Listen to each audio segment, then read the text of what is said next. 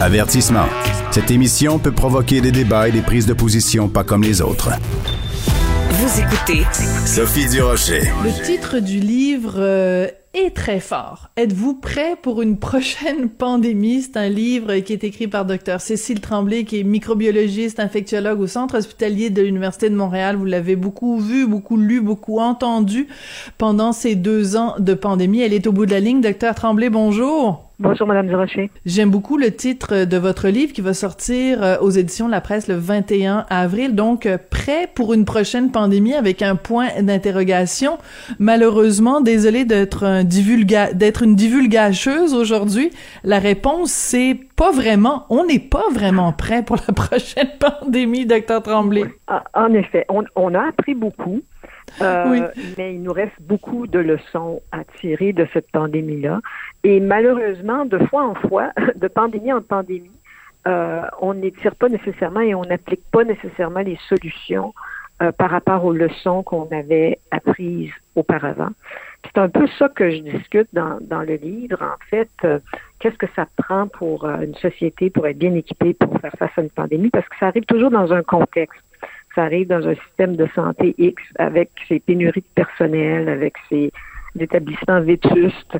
Euh, mais tout ça, c'est des choses qui peuvent être adressées en, amont et puis qui, peuvent nous permettre d'être mieux prêts pour une prochaine pandémie. Alors, j'ai lu votre livre, Docteur Tremblay, et euh, tout le long, je me disais, bon, c'est vraiment, on voit son esprit scientifique, c'est-à-dire que vous prenez la peine au début de nous expliquer les termes, de nous expliquer c'est quoi la différence entre une épidémie, une pandémie. Vous êtes vraiment, vous faites vraiment œuvre de pédagogie. Vous nous prenez par la main, vous nous expliquez les choses ce que j'ai trouvé dans votre livre, s'il y a un seul reproche que je peux vous faire, c'est que je trouve que vous n'êtes pas assez en colère, docteur Tremblay. Parce que moi, je vous le dis, après avoir lu votre livre, j'avais envie de euh, pogner le téléphone, d'appeler euh, docteur Arruda pour lui faire, pour le chicaner pour ce qu'il a pas fait, d'appeler de François Legault pour le chicaner pour ce qu'il a pas fait, d'appeler euh, Monsieur euh, Dubé pour le chicaner pour ce qu'il a pas fait. Je trouve que vous n'êtes pas assez en colère, alors qu'il y a plein de choses qui, qui, qui sont révoltantes dans ce que vous racontez dans votre livre? Ben, en fait, je ne voulais pas que le ton soit de chicaner des gens parce que la réponse à une pandémie, c'est une réponse collective d'une société. Euh, les personnes que vous mentionnez ne sont pas nécessairement responsables de, l'état du système de santé dans lequel est arrivée la pandémie. Euh, mais ça, on pourrait reprocher à tout le monde qui était là avant de avoir euh, euh, désorganiser un peu notre système de santé pour nous rendre moins habilités à, combattre. Le fait qu'on manquait énormément de personnel en santé publique, par exemple. Euh, le fait qu'on avait des problèmes de gouvernance avec la centralisation des mhm. pouvoirs, tout ça, ce sont des choses qui sont arrivées auparavant. Donc, c'est pas tellement utile de blâmer une personne ou un autre. Mieux vaut identifier les aspects clés sur lesquels on doit travailler pour améliorer la situation. Et c'est ça que j'ai essayé de faire dans le livre. Donc, ça se voulait vraiment pas un livre de blâme, parce qu'on a fait aussi des bons coups j'en parle dans le livre également. Oui, tout à fait. Non, tout à fait. Il reste euh, des, des, choses à faire et c'est ça que j'aime dans votre dans votre livre, c'est que euh, vous vous faites des explications, vous vous constatez, on a fait telle chose, on a fait telle chose, on a fait telle chose. Voici ce que moi je recommande. Donc, on est toujours d'un côté proactif, c'est-à-dire c'est une critique, mais une critique qui est constructive une des, recommandations que vous faites, c'est la recommandation 4E, rendre la vaccination obligatoire pour les travailleurs de la santé. Or, c'est pas ça qu'on a fait. On a menacé de le faire, puis après, ça a fait poète, poète, poète. C'est pour ça que je dis que j'aurais aimé ça sentir peut-être plus de, colère de votre part, docteur Tremblay, puis c'est un, un reproche amical, bien sûr. Mais il reste que le fait que le gouvernement, justement, ait fait poète, poète, poète, puis qu'on ait laissé continuer à aller travailler des gens dans le domaine de la santé qui n'étaient pas amplement vaccinés, c'est pas une bonne nouvelle qu'on ait fait ça. Ben, en fait, ça, c'est un des points sur lesquels euh, j'ai vraiment regretté, et beaucoup de collègues dans les hôpitaux, on, a regretté que le, gouvernement revienne sur sa décision, parce que en bout de ligne, euh, en, en insistant pas pour que l'ensemble du personnel soit vacciné, euh, on était de peur de d'avoir des pénuries de, services, des manques de services, parce que dans certains endroits, il y avait une trop grande concentration euh, de gens non vaccinés, mais la réalité, c'est que s'ils attrapent la maladie, puis ils sont en congé maladie à cause de la COVID, on a les mêmes pénuries de personnel. Et voilà. Euh, et, et c'est ça qui est arrivé, puis on a eu des bris de service. Alors ça, c'est un et, et c'est un principe que j'ai je, je, regrette qu'on n'ait pas été de l'avant avec ça. Euh, ceci dit, je ne dis pas que la vaccination doit être obligatoire pour l'ensemble de la population. C'était très spécifique au travers de la santé parce qu'on est auprès de populations vulnérables et puis donc, on ne veut pas être des vecteurs de la maladie. Voilà. Et, et, et en fait, ce que vous venez de dire, justement, on, s'est retrouvé de toute façon avec des bris de, des bris de service.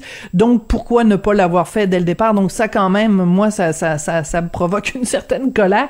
Euh, un des éléments, parce qu'il y en a évidemment énormément, sur lequel vous insistez beaucoup, c'est celui de la ventilation. La ventilation qui a été négligée, pas juste dans les établissements pour personnes âgées, mais euh, dans les écoles un petit peu partout.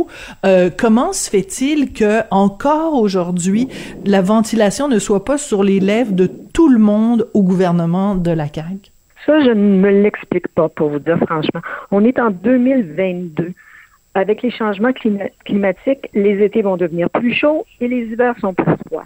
Alors, juste dire qu'on va ouvrir les fenêtres l'hiver, c'est pas une solution à moins 40 chez des personnes âgées. Donc, c'est normal que nos établissements euh, public ait des systèmes de ventilation adéquats. Et puis ça, ça prend pas une loi, ça prend pas un plan. faut juste comme acheter les systèmes de ventilation puis ben les installer. Tu sais, c'est pas c'est pas très compliqué. Alors, il y a des choses comme ça que euh, on, on, on, constate pendant une pandémie et puis on met ça un peu de côté parce qu'on va à ce qui est urgent. Et puis, on, on ne travaille pas nécessairement sur le, le fond des choses qui nous préparerait mieux soit une prochaine pandémie ou une sixième, une septième ou huitième vague de la, mhm. pandémie actuelle qui sait. Je ne veux pas être défaitiste, là, mais on ne sait pas s'il y a un nouveau variant qui va émerger. Et on va avoir encore besoin d'avoir des installations qui sont plus performantes. Donc, il y a beaucoup de choses. Dans le fond, le livre, ça se veut un outil de référence pour la population en général. Les gens peuvent garder ça dans leur bibliothèque. S'ils ont une question de temps en temps, ils peuvent y référer. Puis ils peuvent aussi y référer dans le sens de dire, OK, on avait dit qu'on ferait ça, ben où est-ce qu'on voilà. a rendu par rapport à mm-hmm. telle telle chose? Et puis donc ça peut être un outil aussi pour suivre euh, et, et, demander finalement à nos décideurs publics euh, des comptes sur comment on se prépare. Oui, tout à fait. C'est-à-dire qu'en fait, vous dites, il devrait être dans la bibliothèque des gens, mais il devrait surtout être dans la bibliothèque de nos de nos gouvernements, parce qu'en tout cas, c'est une, ce sont des affirmations que euh, qui qui sont très présentes au sein de l'opposition. Et l'opposition vraiment talonne le gouvernement et on ne comprend pas pourquoi le message de la ventilation ne passe pas. Il y a une phrase qui m'a frappé euh, dans votre dans votre livre. Vous dites notre incompréhension de la transmission de la maladie nous a amené à un illogisme. On a favorisé la rétention à l'intérieur de pièces exiguës mal ventilées plutôt que de laisser les personnes âgées aller se promener à l'extérieur, prendre l'air, là où on sait que le risque de transmission est moindre. Euh, est-ce que c'est une leçon pour le, la, prochaine pandémie que le confinement strict des personnes âgées n'est pas la solution?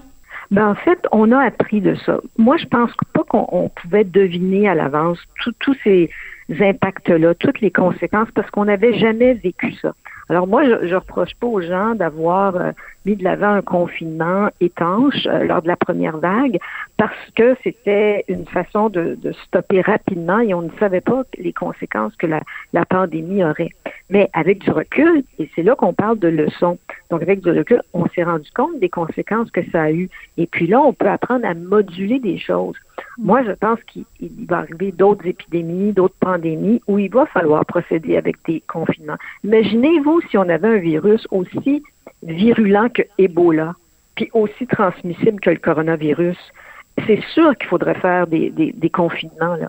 Mais on a appris comment faire les choses. On a appris maintenant à mieux utiliser les outils technologiques. On sait aussi que dehors, on peut se permettre beaucoup plus de latitude. Donc, on saurait mieux comment faire les choses et puis comment euh, éviter des, effets secondaires néfastes de décisions qui parfois euh, doivent être prises, mais on peut mitiger les conséquences. Oui, entre autres sur la sur la santé mentale, bien sûr. En tout cas, un livre absolument euh, vraiment passionnant. J'ai appris beaucoup de choses. Vous êtes très très bonne pour euh, expliquer, décortiquer. Il y a plein d'illustrations en plus où on peut voir la, mm-hmm. la grosseur des virus selon euh, le nombre de morts. Enfin bref, c'est extrêmement bien fait. Merci beaucoup pour ce livre-là, euh, docteur Tremblay. Puis je pense que je vais en envoyer une coupe de copies à certaines personnes clés au gouvernement. Merci. Docteur Cécile Tremblay, microbiologiste, infectiologue au CHUM et auteur de ce livre, donc, euh, qui va paraître le 21 avril, prêt pour une prochaine pandémie? Point d'interrogation? Hmm.